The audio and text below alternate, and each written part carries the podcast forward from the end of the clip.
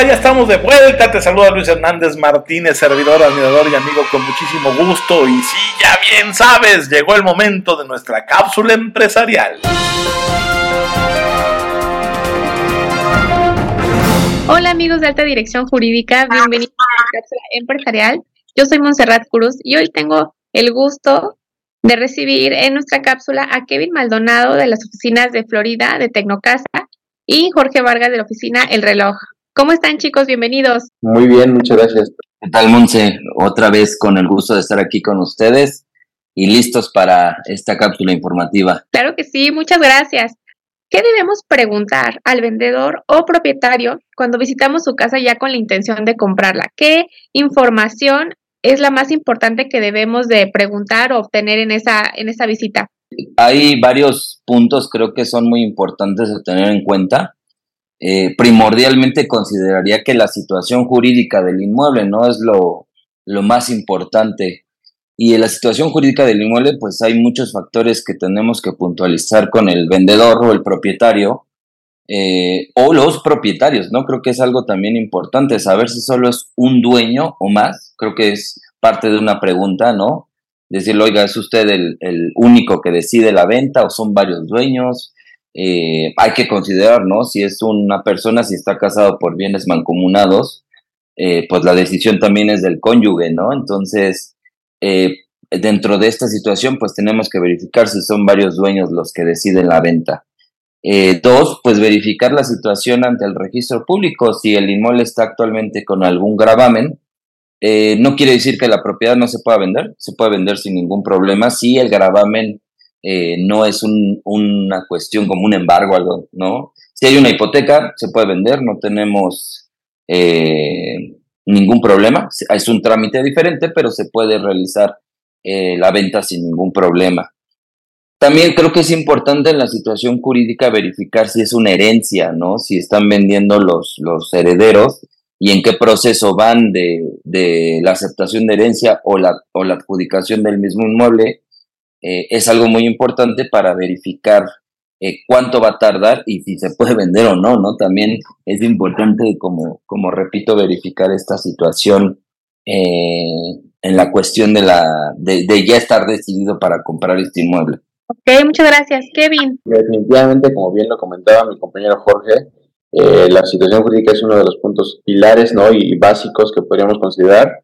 Sin embargo, también eh, creo que también habría que hacernos esas preguntas o como compradores, mm, pues verificar el, el entorno, ¿no? preguntarnos cómo se vive ahí, ¿no? ¿Cuál, qué, qué va con la seguridad de la zona, eh, no sé si regularmente hay patrullas que circulan, ¿no? Para sentir sobre todo la protección y seguridad y tranquilidad ¿no? de, nuestros seres y de, las familiares con los que habitaremos la propiedad.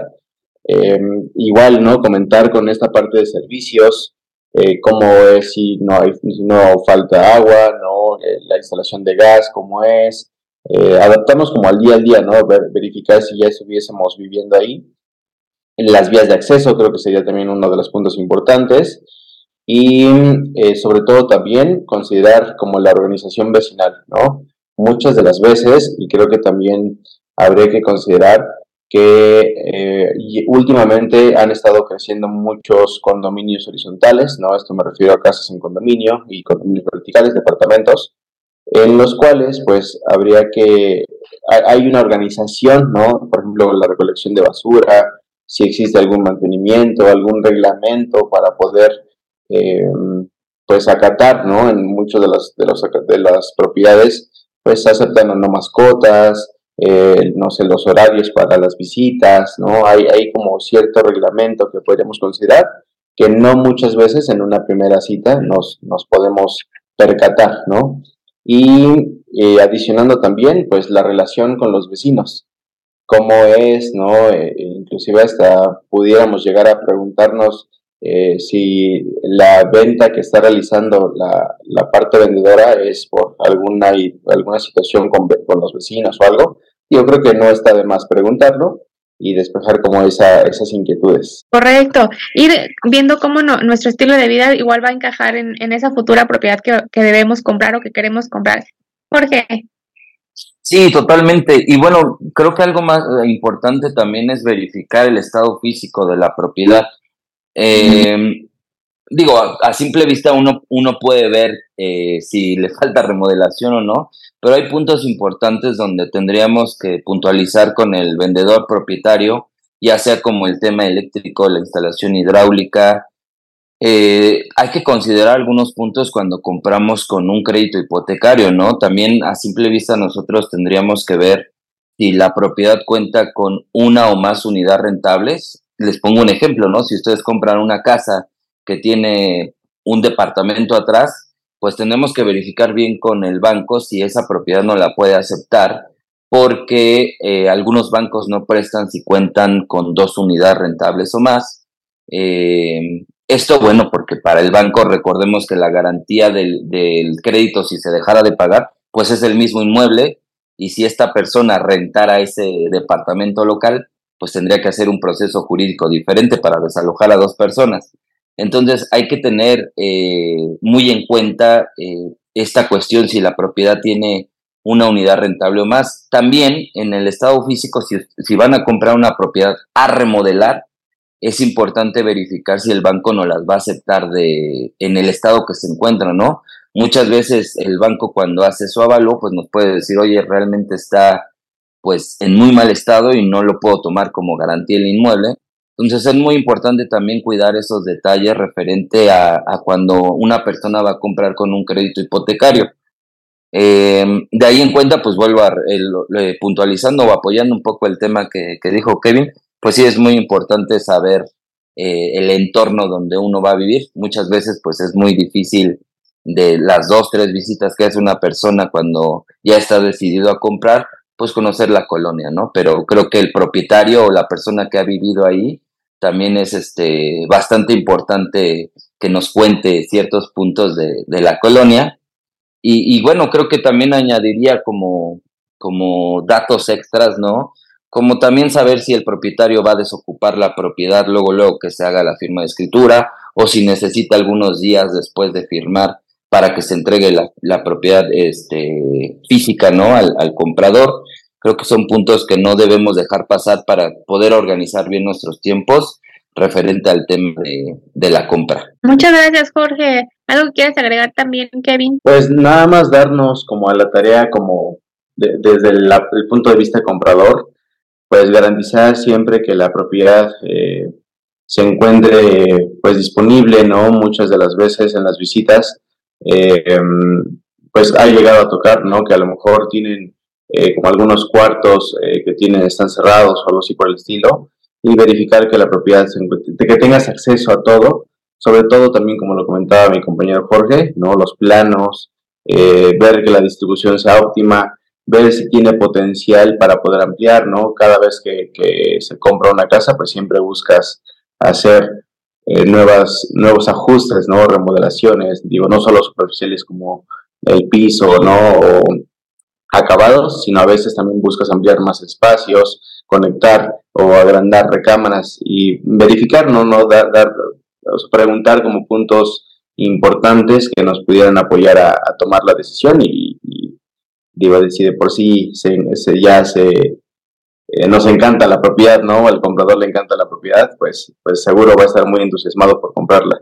Pero bueno, preguntar eh, pues esas, esas eh, cuestiones básicas. Muchas gracias, Kevin. Pues sí, que definitivamente no nos gane la emoción, que hagamos una lista como datos duros, ¿no?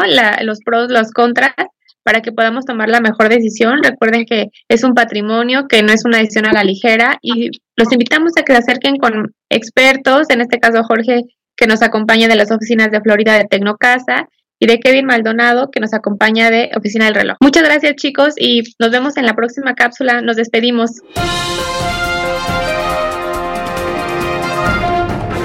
Bien, bueno, pues ya escuchaste las interesantes recomendaciones de nuestra cápsula empresarial y ya de vuelta, de regreso a este programa de cómo hacerle para que no abandones la pasión por tu trabajo o recuperes la pasión por tu trabajo.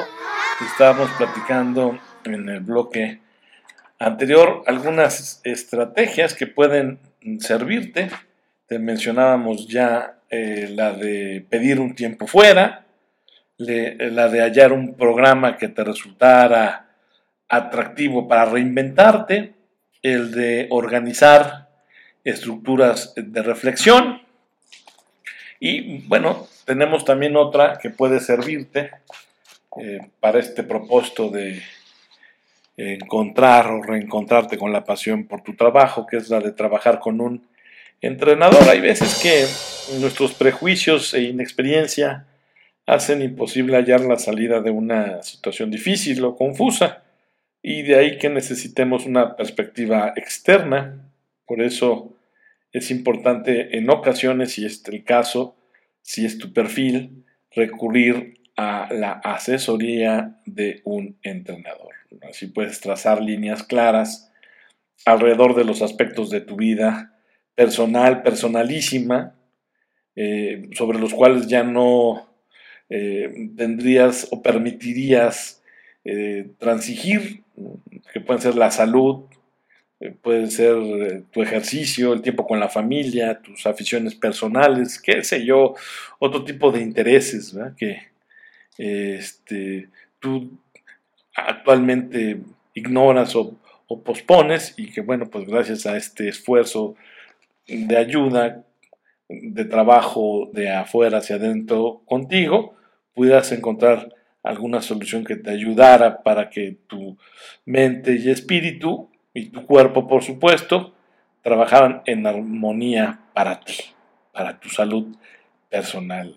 Entonces ahí tienes una reflexión del por qué sería interesante, si es tu caso, tu perfil, trabajar con un entrenador. Otra estrategia sería la de descubrir nuevos sentidos en territorio conocido, claro.